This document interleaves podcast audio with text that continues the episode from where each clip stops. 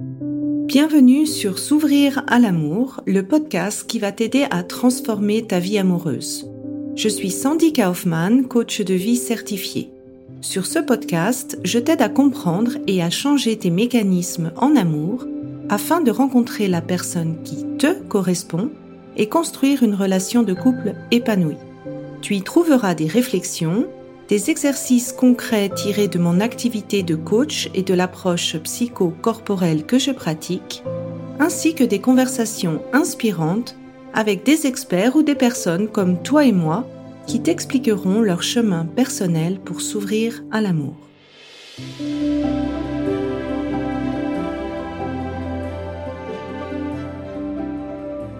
Tu écoutes l'épisode 105, les relations choc.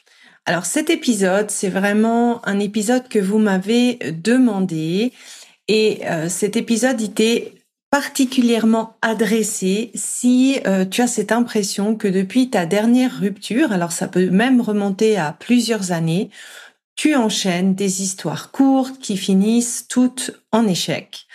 Ou bien tu comprends pas en fait pourquoi tu es, tu as cet enchaînement d'échecs après cette rupture parce que finalement euh, c'était une belle relation et vous êtes partis euh, dans de bons termes. Ou au contraire tu étais vraiment consciente que cette ancienne relation elle n'était pas épanouissante pour toi elle était toxique pour toi. Et donc que la séparation c'était finalement une bonne chose pour toi. Et malgré ça, en fait, tu vois que ce que tu retrouves comme relation après cette rupture, eh ben, c'est pas mieux, c'est pas top et ça se construit pas euh, dans la durée. Si euh, un de ces euh, trois cas, en fait, ça te parle, ça veut pour moi dire que tu as peut-être vécu une relation que j'appelle une relation choc. Alors, je vais te donner d'abord un petit peu ma définition de qu'est-ce que c'est une relation choc.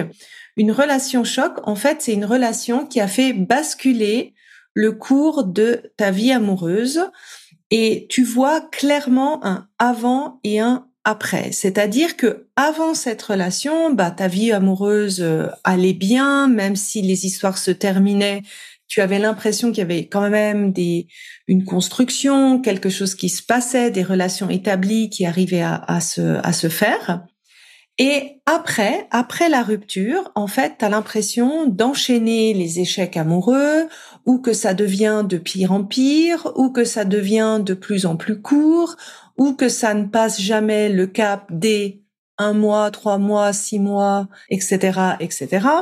Si euh, ça t'intéresse de comprendre un petit peu plus d'où vient ce cap, je regarde mes notes pour pas oublier. J'explique ça dans l'épisode 92. Et donc une relation choc, en fait, c'est vraiment ce, sentiment avant c'était d'une manière et après c'est moins bien en gros.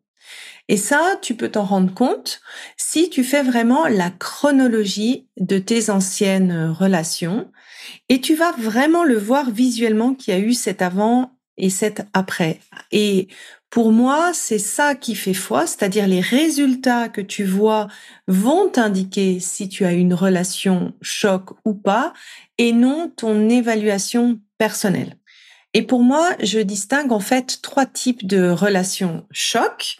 Euh, je vais essayer d'illustrer chacune des relations avec des exemples de, de coachés que je, je citerai de manière anonyme.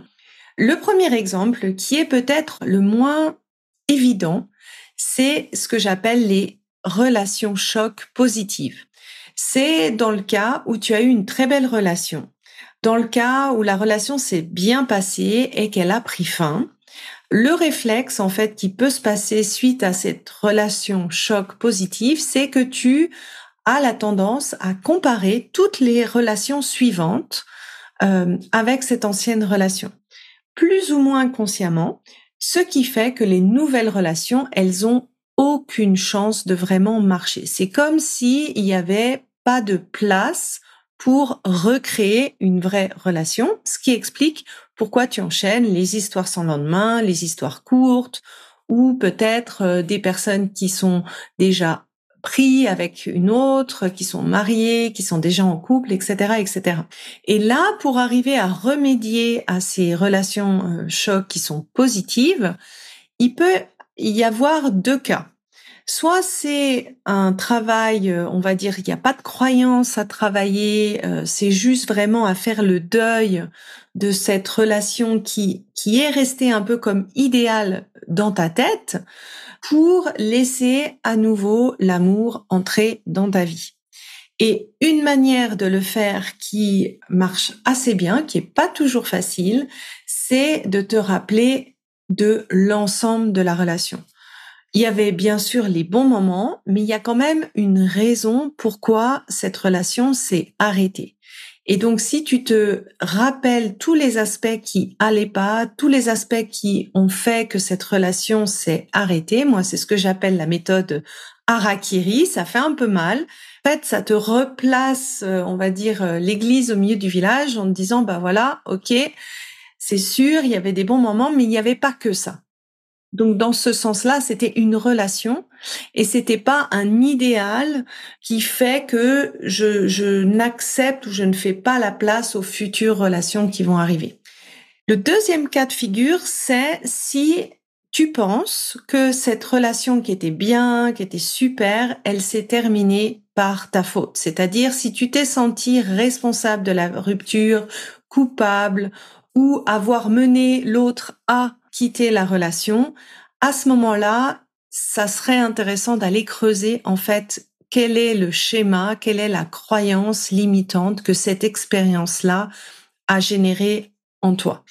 Et pour illustrer ça, en fait, je vais te donner l'exemple d'une ancienne euh, coachée qu'on appellera Emmanuel, Emmanuelle, elle avait fait le coaching avec moi, elle avait fait le, programme, et puis suite au programme, en fait, elle a rencontré, elle a une personne avec qui elle a commencé vraiment une belle histoire où il y avait un engagement clair, où ça allait bien, etc., etc. Et euh, la relation a malheureusement euh, fini après six mois de, de relation. Et au début, euh, elle était en processus de deuil et au fur et à mesure que les mois passaient, ben elle voyait que en termes émotionnels, elle n'arrivait pas vraiment à tourner la page. Pourtant, elle avait euh, des outils euh, du programme pour accueillir ses émotions. Elle avait vraiment du mal à aussi se mettre à nouveau dans le dating. Et au vu de ce qu'elle me racontait, je lui ai dit, bah, là, ça vaut peut-être la peine d'aller voir si c'était pas euh, une relation euh, choc pour toi. Et on voyait déjà, après six mois après la rupture, qu'il y avait vraiment ce avant-après, en fait. Et au moment où on est allé euh, creuser pour voir quelle est la, la croyance ou le schéma amoureux que cette relation avait fait, bah chez elle, ça avait créé cette notion d'illusion, c'est-à-dire que elle avait perdu totalement confiance dans sa capacité à juger l'autre, à juger le partenaire, à juger s'il est intéressé ou pas, à juger s'il s'engage dans la relation ou pas, à juger si ce qu'il dit, c'est vraiment ce qu'il pense, etc., etc. Et donc, forcément, en fait, cette relation qui était dans l'ensemble plutôt positive, la freinait totalement pour se risquer à nouveau d'entrer en relation. Le deuxième cas de figure des relations euh, chocs, c'est les relations chocs que j'appelle des relations chocs négatives. Donc c'est dans le cas où tu as été dans une relation qui t'a marqué, qui t'a fait douter sur euh, tes capacités à aimer, tes capacités à être aimé, la capacité qu'une relation a euh, de t'épanouir, alors là, dans le 100% des cas, cette euh, expérience de relation a créé une croyance euh, négative supplémentaire sur l'amour. Et là, ça demande d'aller voir qu'est-ce qui a été créé. Alors, je te donne un, un autre exemple d'une coachée qui était avec un pervers narcissique qui a mis très longtemps avant d'arriver à se séparer et qui ne savait plus vraiment qui elle était. Elle a eu vraiment une grande perte d'identité suite à sa relation. Elle savait plus ce qu'elle voulait en relation, elle savait plus qui elle était, elle avait du mal à discerner un peu tout ce qui était ses qualités et euh, ses défauts. Et en fait, la croyance que ça, ça avait généré, c'était que l'amour, c'est la souffrance que l'amour, c'est forcément souffrir. Donc forcément, elle n'avait pas inconsciemment pas envie de se remettre en relation, même si elle avait eu ce courage en fait de sortir d'une d'une relation avec un pervers narcissique et euh, de, de prendre ce step-là. Le troisième cas de figure, c'est des relations choc qui sont non abouties, c'est-à-dire qu'elles sont pas vraiment négatives ou pas positives parce qu'elles n'ont pas commencé, mais ces relations-là, elles, occupent en fait ta tête, ton esprit à longueur de journée. Et si ça avait marché? Et si ça avait commencé? Et si il avait dépassé cette peur de s'engager? Et si moi j'avais réagi autrement, peut-être que cette relation avait marché. Donc c'est les et si, et si, et si, et si.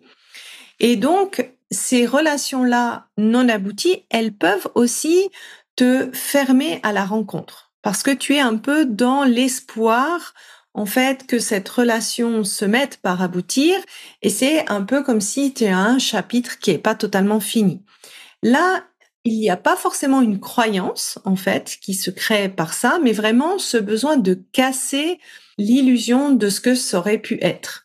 Et là, tu peux avoir euh, vraiment deux modalités. Soit tu as eu suffisamment en fait de, de preuves que cette relation ne peut pas aboutir et à ce moment-là, tu refais à nouveau le harakiri qui te rappelle pourquoi cette relation n'aboutit pas, quels sont les non-actes de l'autre qui fait que cette relation aboutit pas. Ou alors, tu peux aller confronter. C'est-à-dire que si tu as une once d'espoir que ça peut éventuellement marcher, vas-y, confronte. Tu vas peut-être te prendre un mur devant toi, mais au moins le mur, c'est du concret. Le mur va t'obliger à affronter la fermeture de ce chapitre. Ce mur va t'obliger à digérer ce qui doit être digéré, à faire le deuil de cet espoir finalement, de cette illusion, mais au moins ça t'aidera à tourner la page. Et je te donne l'exemple d'une autre coachée que je vais appeler euh, Julie. Julie, en fait, elle avait pendant six ans elle a mis sa, vie amoureuse en attente justement d'une relation non aboutie. À chaque fois qu'elle euh, retrouvait cette personne, donc ils habitaient à distance, bah, c'était magique, euh, ils avaient des passions communes, ça se passait bien, mais dès qu'il y avait la question, ok, on fait un essai ou pas, eh bien, ça marchait pas, soit de son côté, soit de son côté à lui. Il y avait bien sûr l'aspect de la distance géographique qui faisait que ça compliquait encore plus euh, les choses.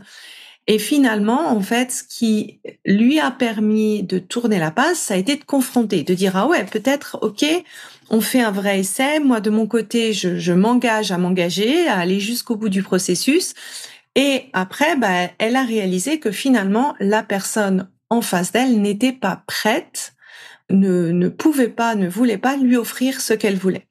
C'était dur parce que c'est pas ce qu'elle espérait, on est d'accord, c'était pas facile, mais ça lui a permis de gentiment faire le deuil de cette relation, de réaliser qu'elle avait quelque part perdu six années à attendre que ça marche et à se libérer en fait pour de nouvelles Alors maintenant, si tu t'es reconnu dans une des trois euh, relations choc, tu dois te dire, ben, Sandy Ali, comment on s'en libère de ça?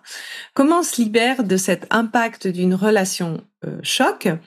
Euh, la première chose bah, que je vais te dire, c'est la même, c'est le principe, il est à peu près similaire que pour tous les autres schémas amoureux. Je vais t'expliquer ici les principales différences. Si euh, tu commences à écouter le podcast et tu as envie d'en savoir plus sur comment ton passé, comment tes expériences passées peuvent euh, influencer en fait ta vie amoureuse, je t'invite à écouter le webinaire gratuit que je mets soit dans les notes de l'épisode, soit sous la vidéo. Euh, tu peux aussi y atteindre par l'URL sandykaufman.ch slash fr slash passé. Et donc, pour ce cas plus spécifique, en fait, des relations euh, choc, pour moi, il y a vraiment deux étapes. D'abord, de comprendre qu'est-ce que ça a généré en toi comme croyance limitante, comme schéma amoureux, et de déprogrammer cet impact par le corps. Dans le cas d'un choc, en fait, on va à l'envers, c'est-à-dire qu'on ne sait pas à l'avance quel est le schéma amoureux qui a été créé et on va intuitivement aller chercher en fait quel a été l'impact. On part du résultat final finalement. Et la deuxième étape qui est pas des moindres, en fait, c'est de sortir ton corps de cet état de choc. Quand je parle d'une relation choc, tu peux vraiment te mettre euh, dans la tête que ça a eu un impact en fait sur ton système nerveux. Quelque chose qui est choquant, ça fait que ton corps, ton système nerveux va emmagasiner en fait cette situation. Souvent, la ressort par petites euh, doses un petit peu plus tard quand tu te sens en sécurité ou va rejouer le scénario tant que tu n'auras pas régulé en fait euh, ton système nerveux? Dans l'expérience que j'ai avec les personnes que j'accompagne, quand on a vécu comme ça des situations de choc, on le ressent souvent en dessous, euh, au niveau de l'estomac, vraiment à l'entrée de l'estomac, ou bien sous les côtes au niveau du diaphragme. C'est là souvent où on stocke les choses abruptes, les chocs qui sont arrivés. Et ça, en fait, euh, ma manière d'approcher ces, ces états de choc, c'est par le deuxième massage qu'on fait lors de la journée passée pour arriver à sortir ce surplus qui a été stocké parce que ton corps, en fait, quand il y a un événement qui est trop gros, trop dur, trop difficile qui arrive, eh bien, pour t'aider à survivre, il va stocker une partie. Et euh, souvent, en fait, quand on fait euh, ce travail sur les relations choc, alors je vais pas dire dans le 100%, mais presque dans le 80% des cas, c'est que l'ex ou le potentiel euh, ex refait surface dans les temps qui suivent, relativement rapidement, pas forcément dans le but de que la relation remarche, hein, c'est pas du tout ça, mais que il y a vraiment une, une, espèce de processus de libération qui se fait, un processus de deuil qui se finit, etc., etc. Quand on a libéré en fait vraiment ça au niveau euh, du corps. Bien sûr, toutes ces étapes, elles sont incluses dans mon programme S'ouvrir à l'amour. La journée passée, ça fait partie de ce qui est inclus pour chaque participante de manière individuelle dans S'ouvrir à l'amour. Et si tu as vécu un choc, eh bien, cette journée sera adaptée à ce que tu auras vécu et ce que tu as besoin de travailler. Donc j'espère que j'ai répondu à vos attentes. Vous me l'avez beaucoup demandé, cet épisode sur les relations choc et je me réjouis de te retrouver la semaine prochaine pour un prochain épisode. J'espère que cet épisode t'a plu et aura été source de réflexion pour toi.